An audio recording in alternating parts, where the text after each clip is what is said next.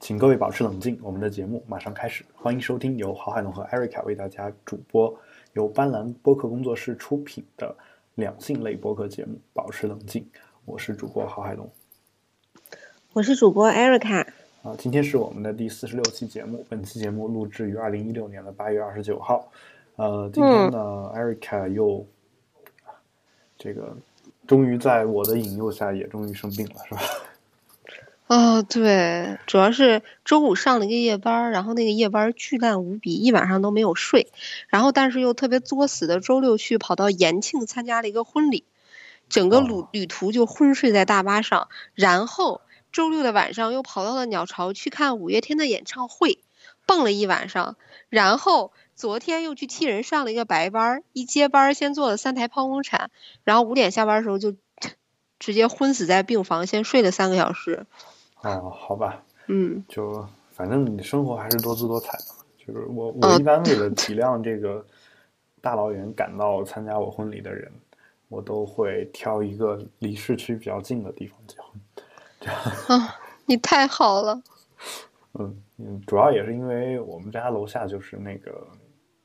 结婚用的那个草坪嘛，然后用， 然后天天哦 对，哦哦，好激动！那就是说十月十，呃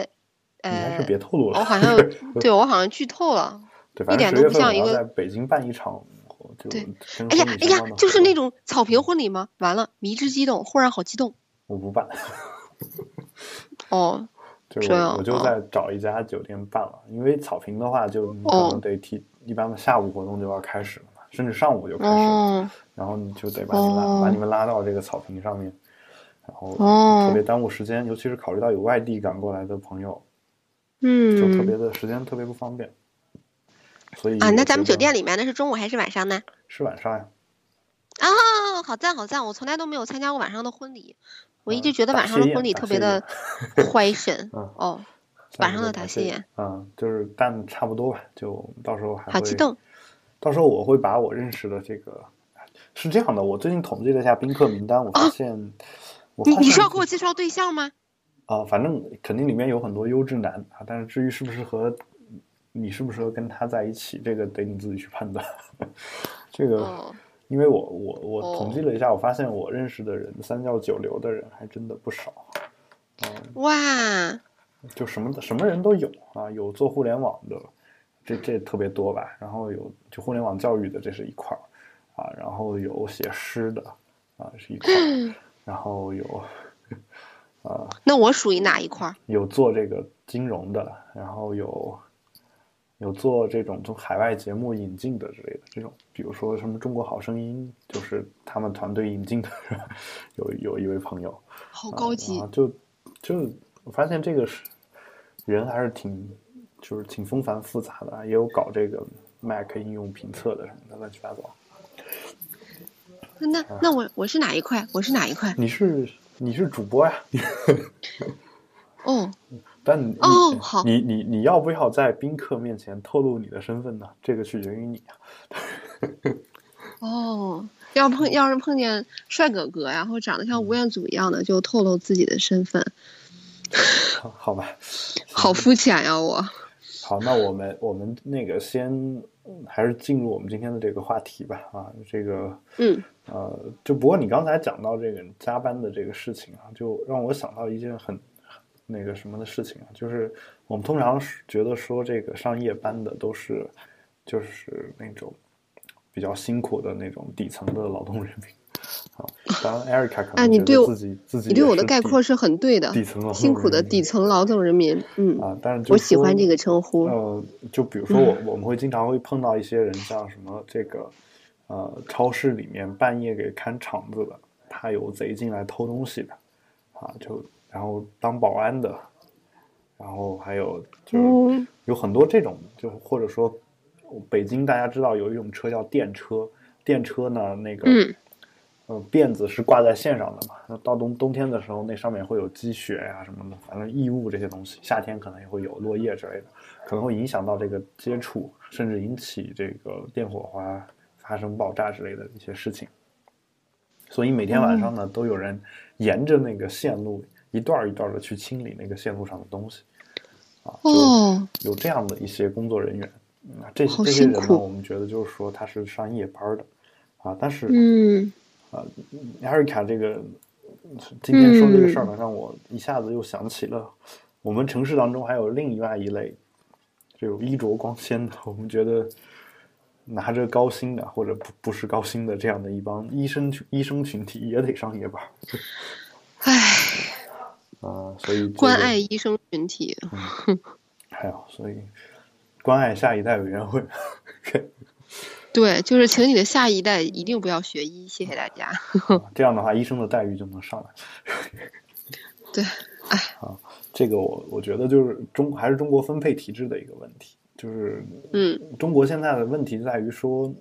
前两天我看医医院报道说，公立医院正在铺天化啊，但其实我我个人作为一个学经济学的，我一直很支持这个私人医院，然后大家一起来竞争。现在的问题是，就它刚好卡在一个点上，就是好的医生现在还在公立医院。然对啊后莆田系这种医院呢，又由于一些就是我们认为不太好的一些宣传手段，啊，以至于这种好医生去了这种莆田系的医院之后呢，大家也会觉得这个地方是一个骗钱的一个机构。这样的话，其实我觉得是刚好卡在一个转型过程当中的困境当中。但其实如果真的就是按照这个劳动价值来给医生回报的话，那我觉得其实。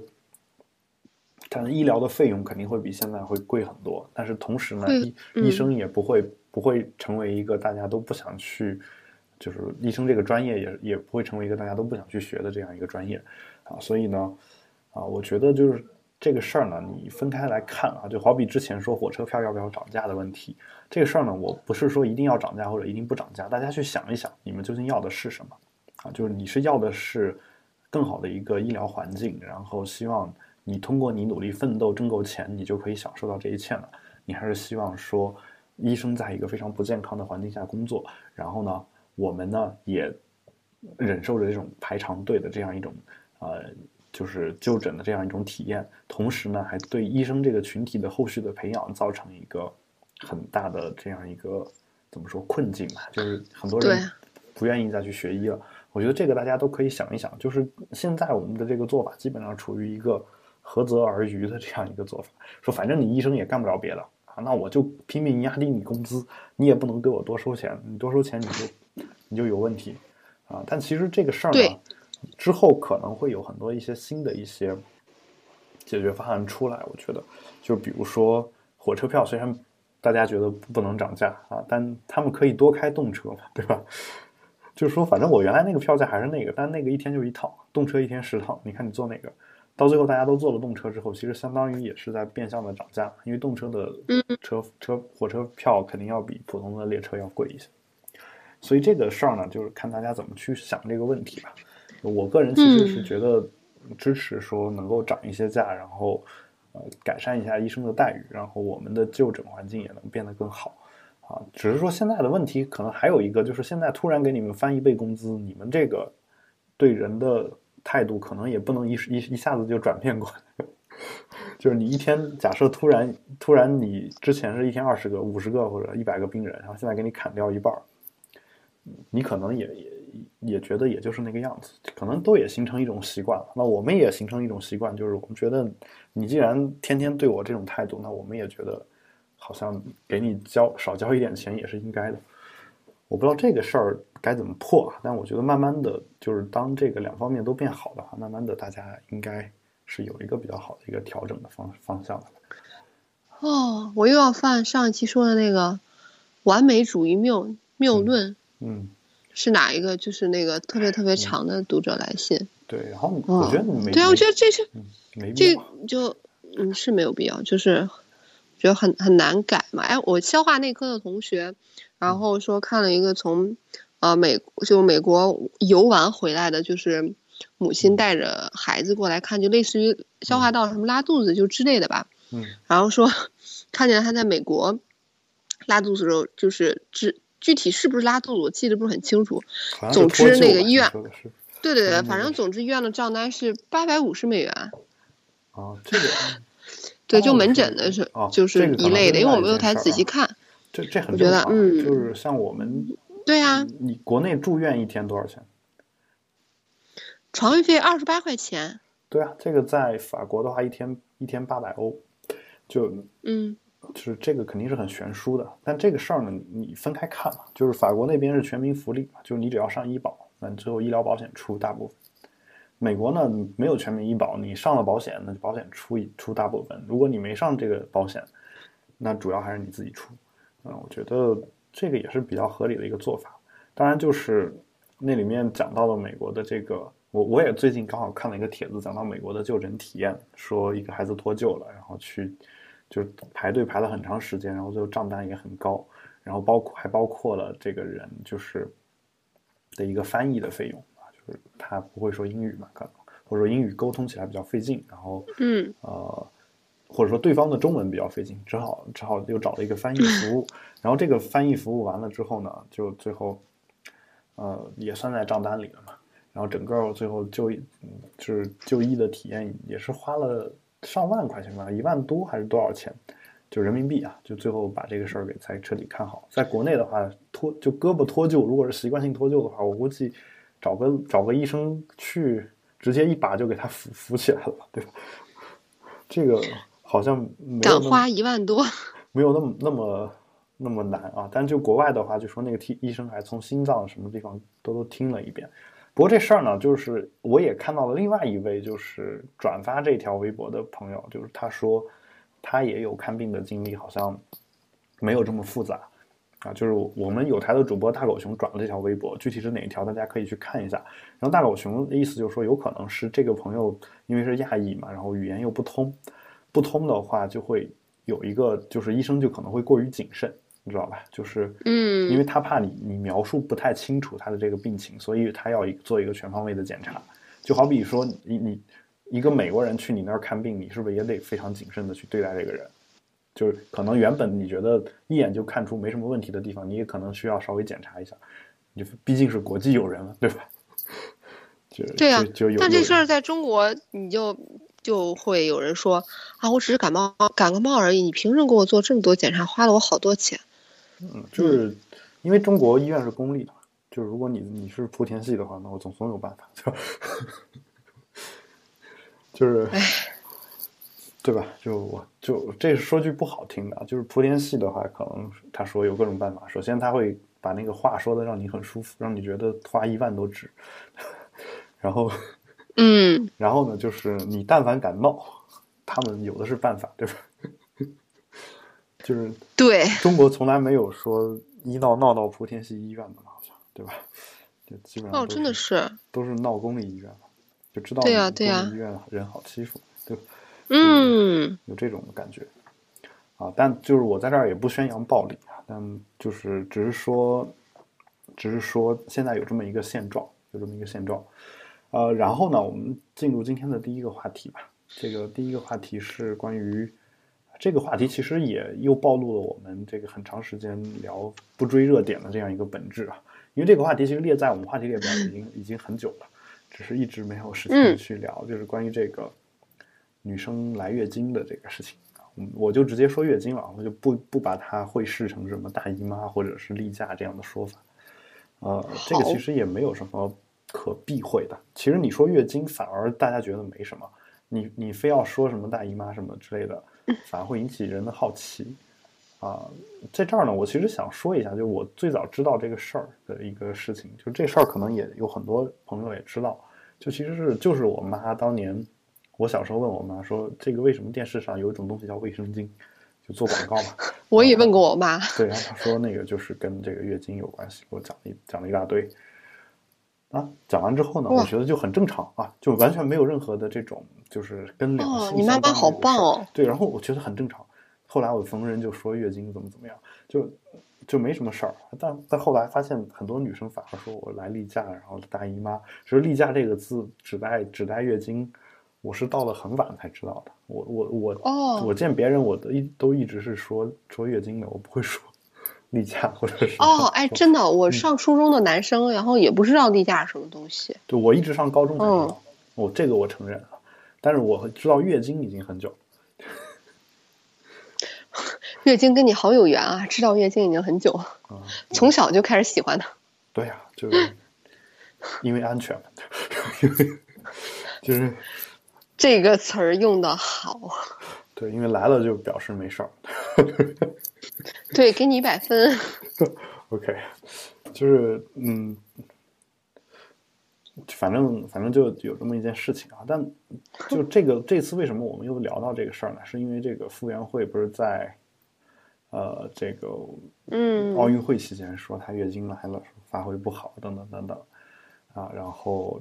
这个事儿呢啊引起了国外很多女权主义者的这个赞，啊就是包括比尔盖茨的老婆还是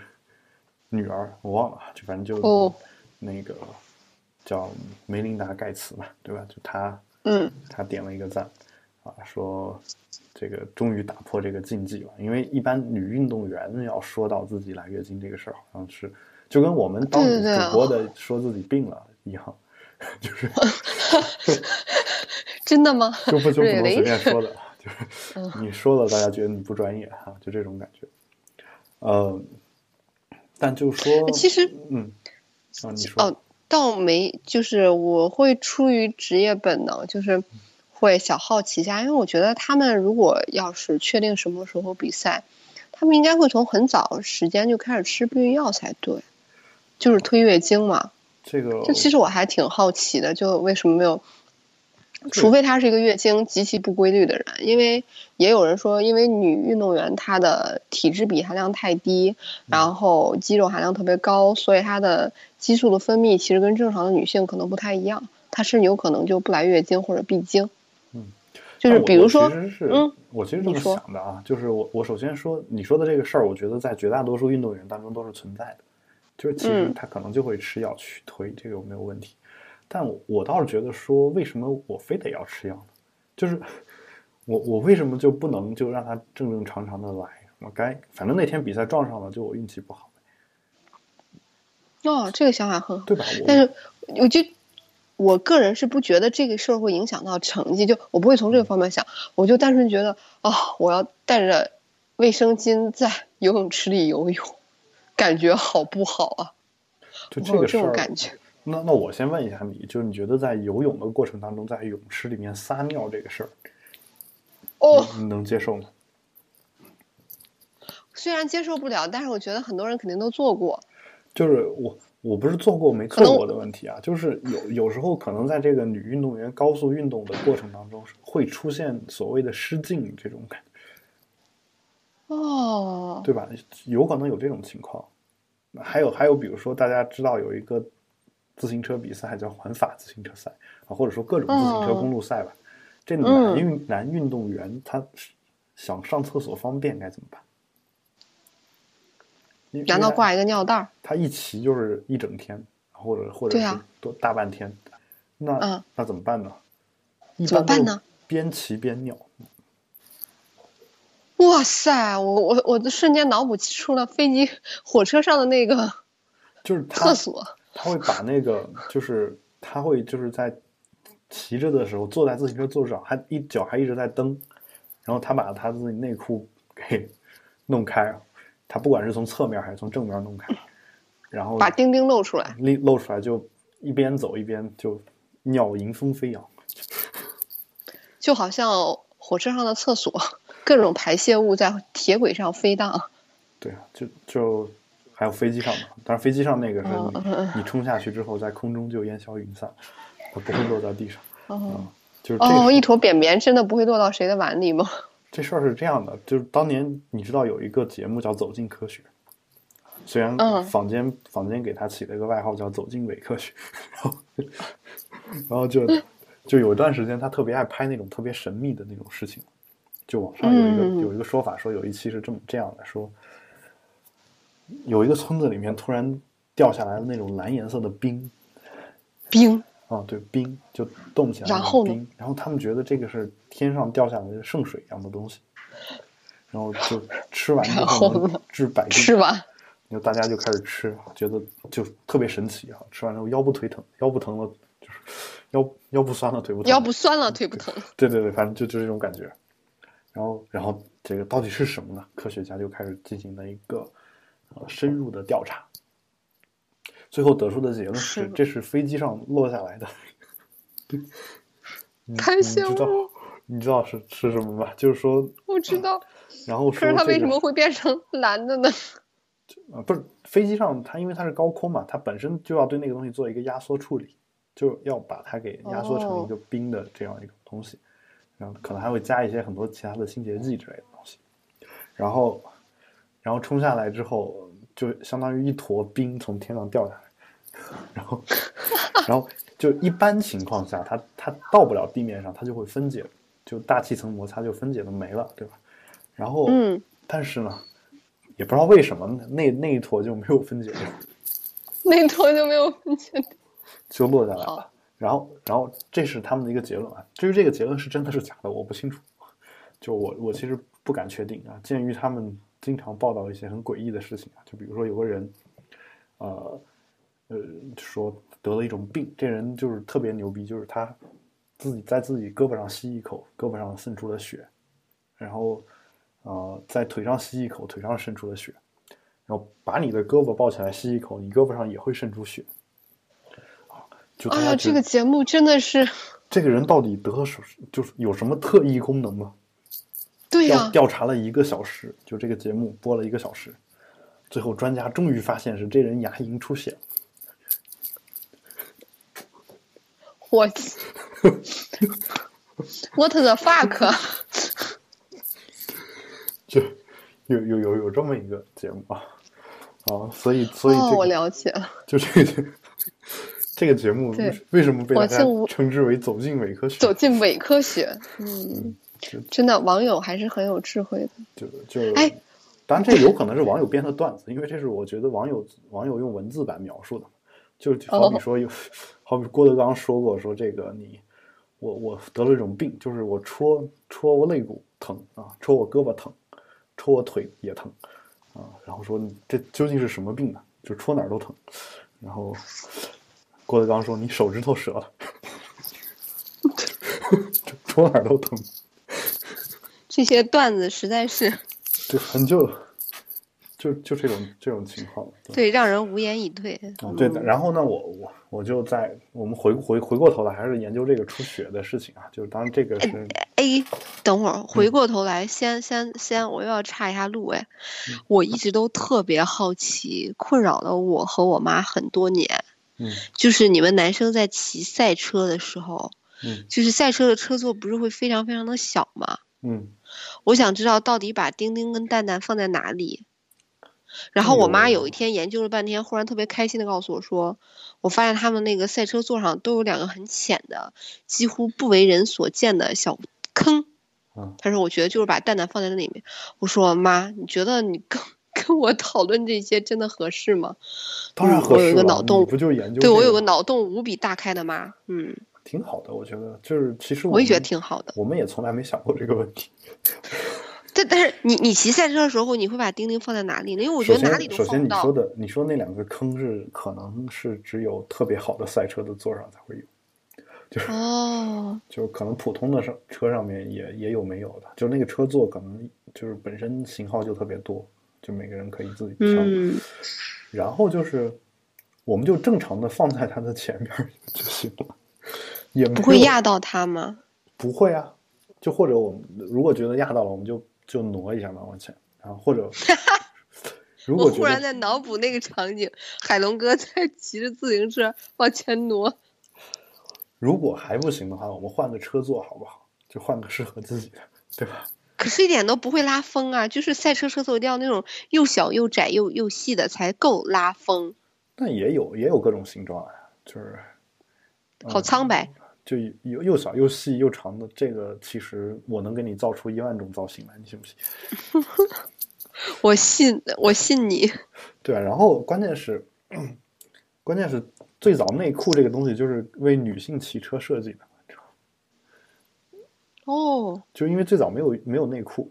男的就直接骑，因为男的穿的是裤子是吧？一般女的那会儿只嗯能穿裙子嘛，就是因为因为自行车法国人发明的，嗯，法国女人早年间只能穿裙子这个事儿，我们之前也讨论过了，对吧？就是对，直到我在前两年法国才废除了这条法律，说女性不能穿裤子嘛，有这么条法律 啊，就巴黎呃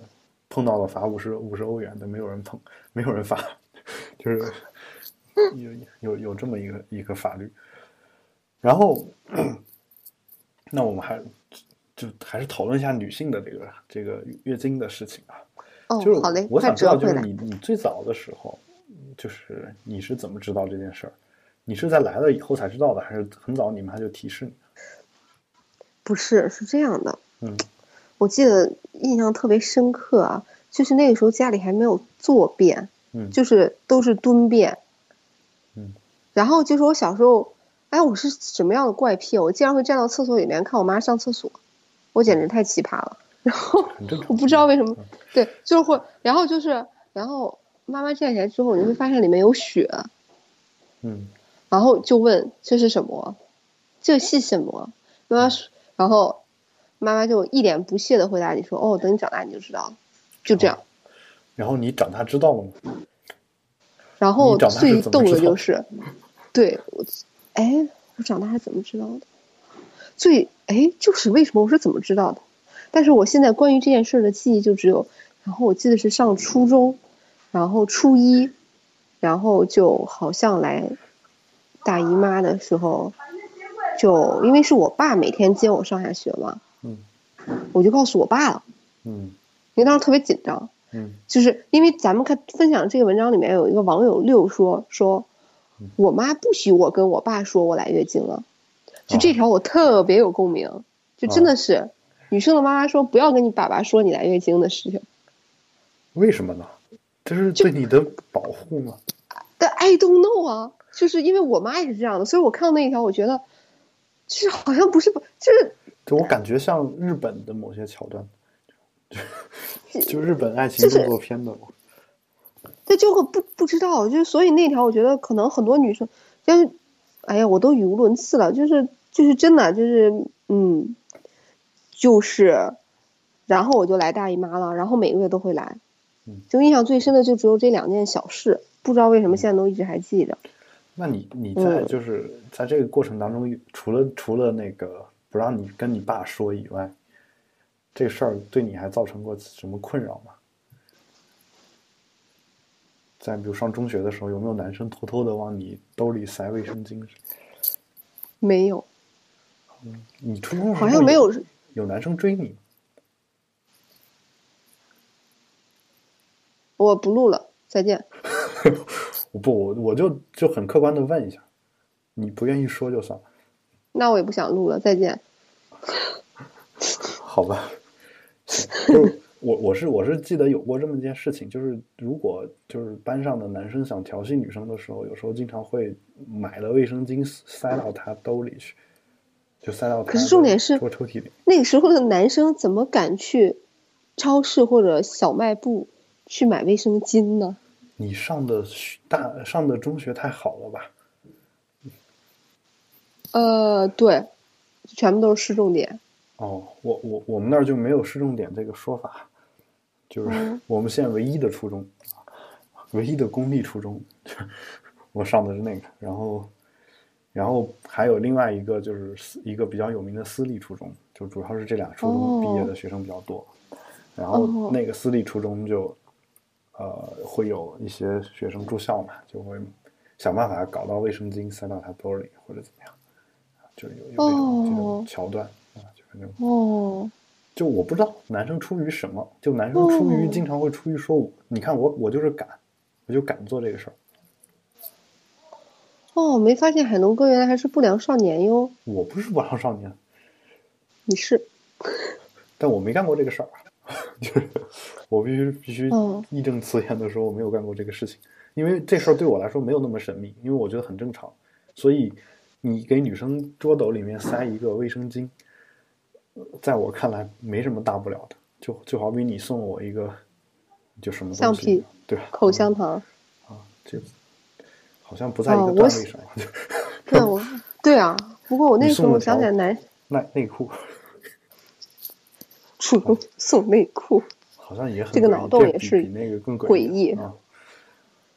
那时候我记得特别清楚，当时不是月经舞吧，男生调戏的时候，就是有些男生你就初中你不知道为什么男生会懂那么多，就我就根本那个时候我刚上初一的时候都不知道孩子是怎么生出来的。你们就初中就课不知本道都没有，就是刚上初一的时候，啊生理卫生是初二才讲啊，就哦是不知你们道还讲人为什么会怀孕。哦，哎，然后哎，我是要把我爸搞到多多尴尬。我好像也是快上初中的时候，小学快毕业的时候嗯，然后忽然有一次在家突发奇想问我爸这个问题：嗯为什么怀人为什么会怀孕？嗯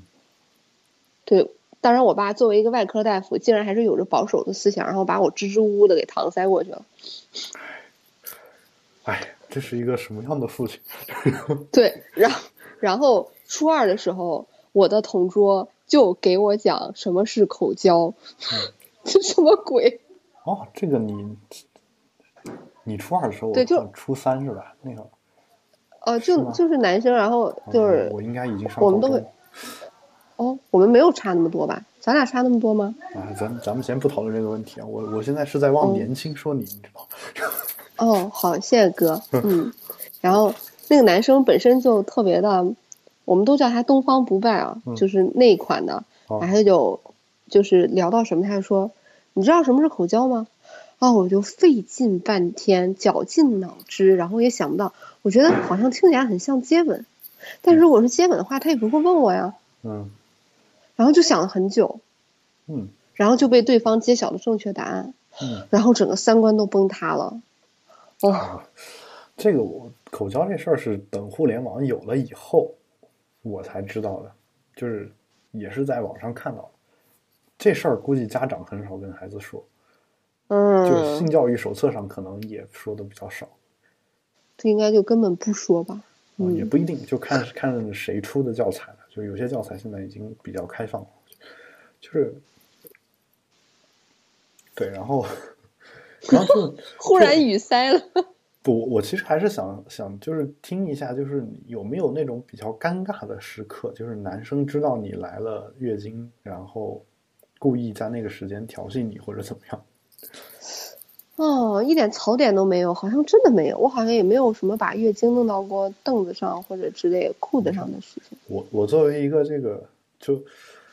初中的时候啊，就我们班确实有一些不算不良少年啊，但是就那时候可能真的是不太懂事儿，就男生他会找点卫生纸， 我去，然后挤点红墨水在上面，哎呀妈呀！然后放到自己座位下， 然后然后呢？我不理解他这是为什么，然后就故意就是有一种就是你要恶心人的这种感觉，就是当然可能有时候恶作剧也会放到女生的座位下面，这个这也很难说啊，反正有有有过这种情况。然后 还有就是，嗯，我我不知道你你就是你们班男生有没有就是拿把卫生巾拿出来过，就是他们不懂那是什么，有没有这这样一种桥段？好像并起码没有在我身上实施过。就不是说你身上啊，就你有没有看过说一个男生去，比如去同学家玩儿啊，是一个女同女性同学家，去了之后发现沙发上放着一包避孕套啊，不是放放放着一包卫生放巾，你到底想说什么？你今天想聊什么？反正都是两性话题，放着 放着一包卫生巾啊。这时候他很好奇的拆开来发，说这到底是什么东西？是不是一种胶带？然后就有没有这种？好冷啊！就就哦，真的没有，因为我们都不会男生去女生家里玩的。啊，你们太保守了。对，你去过女生家里玩是吗？对呀、嗯，啊，女女生还去过我们家玩呢。哦，我好像初中、高中根本就没有去过对方同学的家里玩。我去过我们班，嗯，两三个吧，女生家里，就也不算太多，就但但也还比较正常。哦，那相比之下，我好异常啊。对，然后就是我我刚刚说那个桥好段，心其实塞我在初中的时候看的一本，就是那种杂志，就流行歌曲杂志， 就那会流儿行歌追曲星杂啊志也也也看那种娱乐杂志，上面讲的一个就是一个听众读者来信，啊读者来信写的这样一段东西，就就是说青春期的躁动，对对对，就还有还有一种情况，就是关于这个月经的这个问题，还有就什么？尽管说，我有没终于有站就到了是站到了海龙哥知识的制高点，藐嗯藐视他。有没有男生就闻出来一些什么？呃，就是一股腥味儿或者什么，有没有这种？因为你知道这个就是月经的那个血里面有一股铁铁的那个味道嘛，对吧？就是就跟我们嘴嘴哎呀里妈呀面我破了之后，对，就是那种我我在一口对鲜我在血妇那科种检查室天天都能闻到这种味道哦。你对说的我现在好心塞，我又想起了不愉快的回忆。好吧？就有没有男生说，哎，为什么你今天身上有有这么一股味道？就会问到你这种，没有，也并有没有哦。哦，因为因为我不是月经量很大的那一款，不过我作为一个就哦是这个，就跟女同学关系比较好的一个嗯，看出来了，男男性，经常有女生暖男。 女生过来跟我悄悄的说说，哎，其实很多时候每个月我们都要肚子疼，就痛经嘛。那会儿我也不知道这么高大上的术语，啊然后 说，你看那谁谁谁，现在表情一脸痛苦，他就在肚子疼。 你太逗了，然后， 然后我就就就就过去欣赏一下，然后就是我真是真的在肚子疼嘛，对吧？就是， 然后有啊哦，因为我也很少痛经，对，然后后来后来我就知道，有时候女女性会说肚子疼不舒服，但是我其实一直不觉得这个事儿是一个很，就是很经常发生的事儿，就是很很少把它跟这个痛经联系在一起，因为男生有时候也会肚子疼，对，这个肚子疼不是女男生生的也专，会肚子疼。不是女生的专利啊，但是但是我们就就会出现一种情况，就是他其实用肚子疼来委婉的告诉我他痛经的时候，我有时候反应不过来。嗯哦，原来男生真的这样好。对啊，你就直接说你痛嗯经就完了当然不好意思啦，那个时候上中学怎么好意思说出去上厕所换卫生间，偷偷摸摸的那种校服袖子不是非常的长嘛，每次都要从书包里，然后就是那个校服的袖子拢到，就是把整个手盖住，然后呢伸到书包里，然后抓住卫生巾，然后呢默默的给它就是卷吧卷吧在书包里面卷吧到你的校服的袖子里面，然后迅然后以迅而不及掩耳之势，然后插插到口袋里，然后跟小伙伴结伴去上厕所。好嗯就就这跟这个网友有一个说的也一样嘛，就是要把卫生巾放到袖子里对呀、面，然后才才嗯敢去换。嗯，对，后后来大学就有了那种特别可爱的小包包啊，然后就可以装卫生巾的那一哦款。但是等你买了那个小包包之后，你忽然发现，你拿出来，他就觉得它里面装的是卫生巾。对，谁谁都能想到 对，这个。所以我也没有买过，我只买过一次，后来其觉实得我还买哦过也没有什么卫生巾卵用。 你干嘛是流鼻血 了吗？啊，那比血量够大的是吧？ 还是有后裔的。 然后那就是然后痔疮出血了。我只能想到这两个原因。难道不知道有一种活动叫军训吗？然后呢？然后我们会把那个东西垫在鞋里头，然后呢？觉得透气性特别好是吗？关关键是软呢，软，而且透气性特别好，还吸汗。因为军训你，你像我们当年军训条件艰苦，一个礼拜洗一回澡，然后还有拉练，那个鞋又必须穿他那个发的那个黄胶鞋，就特别痛苦。哦，你们好严格。对，然后我我去超市买的时候，所有人都说：“哎，最近为什么全是男生来买卫生巾？而且买的都是那种又便宜又厚的那种。”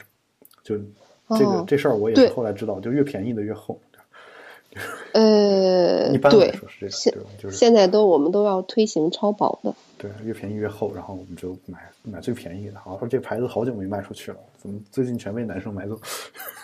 对啊，就最早的卫生巾是那种特别廉价的，然后包的跟一大卷卫生纸一样，里面能有三四十片儿，然后也没有独立小包装，嗯，就一大包。嗯，好吧，然后反正就然后就开始有垫鞋底儿。对，有有这样一个另类的用途。后来我发现其实还有挺很多棒别的别的一些做法，就是垫个气垫儿啊啥的。但当时也没什么钱嘛，反正卫生巾这东西便宜，你就买一包，每天换一个。然后，然后你们的垃圾桶里就全是卫生巾是吗？对呀、男厕所的垃圾桶里全是卫生巾。这个是不是感觉有点诡异？画风不对， 特别诡异，哦画风太不对了，简直都要崩塌了。好吧？但嗯，我我倒觉得说你你刚提到说上要换卫生巾要偷偷摸摸的这事儿，对呀、这事儿我想起就是中国整个这个国内教育是很奇怪的。你有没有经历过小学是不敢上厕所的这种情况？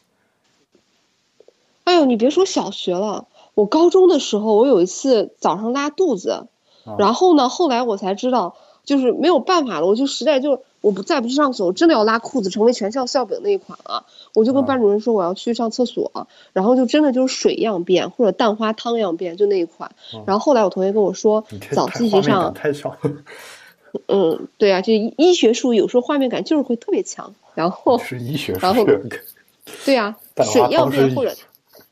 对啊，蛋花汤样便是医学术语，好像不过一哦般都是指小孩儿的那个腹泻，嗯，啊，特别棒吧？嗯，嗯很棒。还有陶土样干大了这便的碗医蛋花学，汤，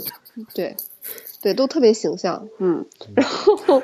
然后那个班主任就把我当做拿做成反面教材，嗯在班里讲，说不懂得控制自己的生物钟， 你知道对我幼小的心灵造成了多大的伤害吗？就这到就现在特别都有傻后逼遗症，就是就是觉得你在你一个公共的场所里，你连上厕所这件事儿你都不能随心所欲，对呀、就是就是你说的这个，就我小学的时候经历过这么一件事儿，就是班主任他连着两节课，中间不休息，对，然后他也不让人对他不让也我不上厕让你所，上厕所以所我实在没办法，我举手说我要上厕所，然后他关键是我还得举手，就这个事儿可能大家都习以为常了，但是我甚至对我上去厕所为什么要举手？甚至我去了法国以后，然后会有中国的同学问我，而且是看上去很开放，就很懂国外的这一套的人，就在群里面发起一个大讨论，说这个要上厕所的时候怎么该怎么跟老师说。嗯 然后我说直接走就行了，为什么要跟老师说？所有人都跟他说直接走，真的就是外国人会觉得这事儿很奇怪，就是你上厕所对啊你直接走就可以了。这就是，这就你说的这个这个点儿，我觉得就是我的童年阴影，到现在都不能缓解。对啊，所以你上厕所都都会都会是这个样子。那你要上厕所再换个卫生巾的话，那我觉得可能压力会更大。对吧？对，因为对啊，就又多了好多步骤，要花平均两到三倍的时间。而且我、嗯我我不知道你小时候上的厕所是哪一种啊？就是是有抽水马桶的吗？还不是，就是那，就是学校是那种一通，啊，就整个那个大理那叫什么呀？就是那个水磨石，那是，对对对对对，你怎么什么都知道，海龙哥？因为全水全磨中石国啊都一，样。哦，这样啊，就那样一排，然后对还换还拐一个弯儿，嗯，然后给你水磨石砌成隔间儿，但是是有一个总的大抽水马桶。就是我觉得，就是你扁别人，你们如果有力度抽太水大马的桶话，吗，哎，那不还是抽水有马水桶，就有一个很大的水箱在那个边还上，有水箱，然后。对，然后隔隔十分钟就呼啦，然后全部那个下面水道里面的水就全部换一遍。但是有时候你就会觉得，如果你大便的速度太过于迅猛的话，就觉得那个水花会溅到你的屁屁上。啊，叫波塞冬之吻，呃一个术语。 波塞形冬容是得真海好海神，原来海神是存在在这种地方的。嗯哦天哪！海神呐、也是跟水有关系，水花溅起。哦哦，我真是服了你的脑洞哦嗯了。就是关键是是这样的，就是我们可能条件比你还差，我们是下面是彻底空的，就就大概有有一到两层楼高，下面是空的，中间啊嗯露一，就是我们所谓茅坑，茅坑指的就是这玩意儿，就整个一个就是大概一排十几个这种，就可以可以蹲下来大便的地方，蹲坑，然后下面是通的，对对，是整个是空天的， 就是一般就是嗯隔个一年两年的得雇一个专门的掏厕所的人到下面去掏那个掏粪是吧？所谓掏大粪的就干这个事儿，就 就这么一个东西，所以经常会有说说这个，嗯、就上课，比如说有个同学请假出去上厕所了，就半天没回来，然后一般都是拉肚子拉的时间比较长嘛，对吧？然嗯，后或者便秘的都有，然后然后有一个说法叫“组织打捞队”，你知道吧，就是 这个这个我不知道你你应该也听说过吧？就为什么会有、这真个、没听说过。就我那是我们那个地方太太偏远了，就是我们会有这样一个说法，叫组织打捞队。就是为什么会有呢？就因为我们就是认为它掉下去了，或者你在老北京胡同里面看一些厕所，就基本上有这是这种感觉，只是说可能它隔间比较少。哦，原来真的会掉下去。对，就会就会就也有掉下去的啊。我当然我有生之年没有没有遇到过，但真的有人把比如一百块钱掉到下面 去，而且那时候一这百个还块钱挺一百块钱特别值钱，嗯就是一个月工资可能就三四百。啊，对，对，然后就我我爸单位就有人一百块钱掉下去了，还是我妈单位我忘了，反正掉下去了，掉到厕心所痛里不已面然后怎么办呢？他们先采用一种办法，就是那种能能粘一个东西的那种纸条一样的东西，放下去往上粘，没粘上来，最后真的找到那种掏粪的，然后到下面给他把那一百块钱拿上。我去，他说这个如果是十块钱也就罢了，他一百块钱，真的是我一个月的工资拼了命也要把它找找出来。就找上来。然后我我记忆比较深刻，就是我有一次掉了一块钱下去，一块钱，然后那那一块钱是我要来买火柴枪的，就是那会儿有种枪就是一叫种玩具。玩具叫我们叫洋火枪，就是那种就是洋火就是火柴的一个俗称，就是嗯，那玩意儿当年超超市里卖卖一块钱一把，就制作特别精良的一个枪，不是我们后来用自行车链子做的那种比较简陋的那种，就是一个跟真枪长得特别像的一个火柴枪，然后我当时嗯就要买那个，就买一块钱，然后我那一块钱掉到厕所里面去了，然后哇特别心痛。后来终于跟我爸妈说了这事儿，我妈又给了我一块，然后那个枪就再也不卖了。然后后来又原来回隐来之藏后了，回来之后卖个十，就七八块钱一把，还是十几块钱一把，就我就买不起了。然后那会儿十几块钱多大的钱呢，对吧？嗯，然后这又是我小时候的痛啊！童年阴影。我真的是啊，就这种感觉。好吧，一说聊出来了，咱们俩好多的童年阴影啊，对啊，就反正就就跟厕所有关嘛，对吧？跟厕所有关的。跟对卫生巾有关的，就聊到了我这个一百块钱掉到了茅坑里这个事情。这个简直是太伤心了。好吧，那我们今天的节目要不先做到这儿，然后也感谢大家的收听。如果你们有任何的问题呢，也欢迎大家通过社交网络与我们取得联系。我们的微博是保持冷静播客六个汉字，我们的 Twitter 和呃没有 Instagram，我们 Twitter 是 Keep Calm Podcast，然后我们的呃网页呢现在是斑斓点 show 斜杠 Keep Calm。好，也欢迎大家给我写邮件啊，我们的邮件都在我们的网站上是没，呃网站上面是有的。啊，今天呢，呃，我的嗓子大家也能听出来，好像声音都不太对。。啊嗯，然后对啊，对啊， Erica 呢也是发着低烧在录这个节目，啊、然后这期节目结束之后，我马上会录制我们的另外一档比特新生的节目。好，感谢大家的收听，我们下期再见，拜拜。嗯，拜拜。